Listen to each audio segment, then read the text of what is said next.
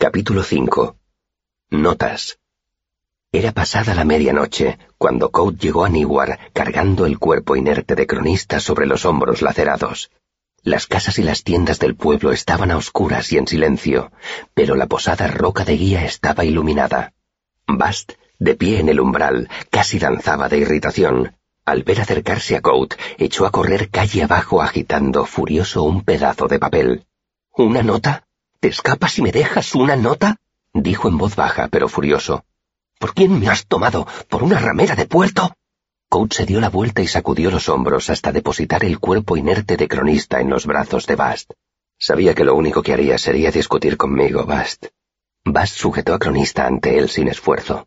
Si al menos hubiera sido una nota decente. Si estás leyendo esto, seguramente estoy muerto. ¿Qué clase de nota es esa? Se suponía que no la encontrarías hasta mañana, respondió Coat cansado, y echaron a andar por la calle hacia la posada. Bast miró al hombre que llevaba en brazos, como si lo viera por primera vez. ¿Quién es este? Lo zarandeó un poco, mirándolo con curiosidad antes de cargárselo sobre un hombro con facilidad, como si fuera un saco de arpillera. Un pobre desgraciado que pasaba por el camino en el momento menos adecuado, contestó Coat con desdén. No lo sacudas demasiado. Todavía debe de tener la cabeza un poco suelta. ¿Pero qué demonios has ido a hacer? preguntó Vas cuando entraron en la posada. Si me dejas una nota, al menos deberías decirme que... Bast abrió mucho los ojos al ver a Cout a la luz del interior de la posada, pálido y cubierto de barro y de sangre. Si quieres puedes preocuparte, dijo Cout con brusquedad. Es tan grave como parece.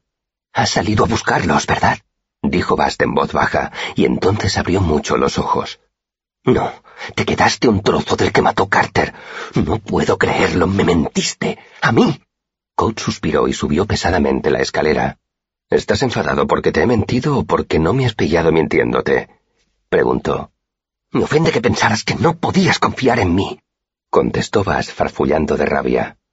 Interrumpieron su conversación mientras abrían una de las numerosas habitaciones vacías del segundo piso, desvestían a Cronista, lo acostaban y lo arropaban.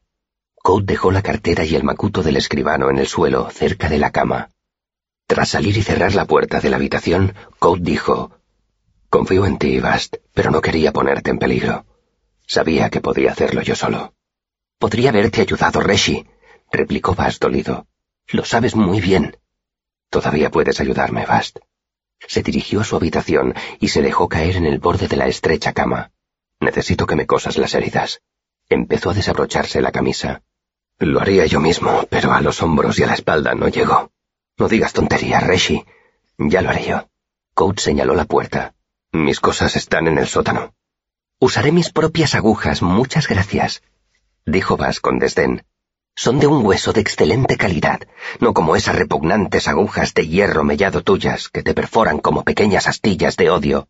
Se estremeció. Piedra y arroyo, es espeluznante lo primitivos que podéis llegar a ser. Bass salió de la habitación y dejó la puerta abierta. Coach se quitó lentamente la camisa, haciendo muecas de dolor y aspirando entre los dientes, pues la sangre seca se pegaba y tiraba de las heridas. Volvió a adoptar una expresión estoica cuando Bast regresó con un cuenco de agua y empezó a lavarle.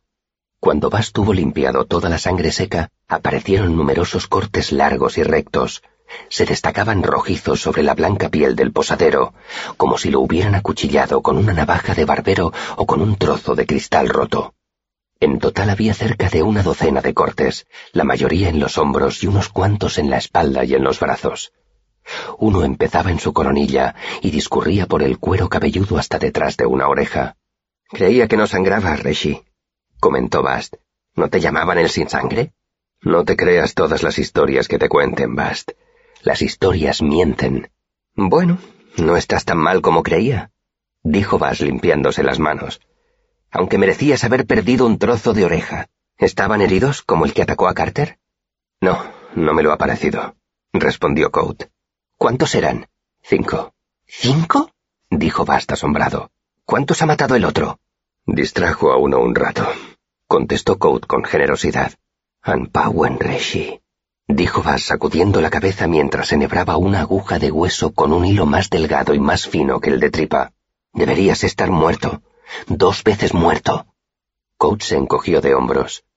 No es la primera vez que debería estar muerto, Bast. Se me da bastante bien evitarlo. Bast se puso a trabajar.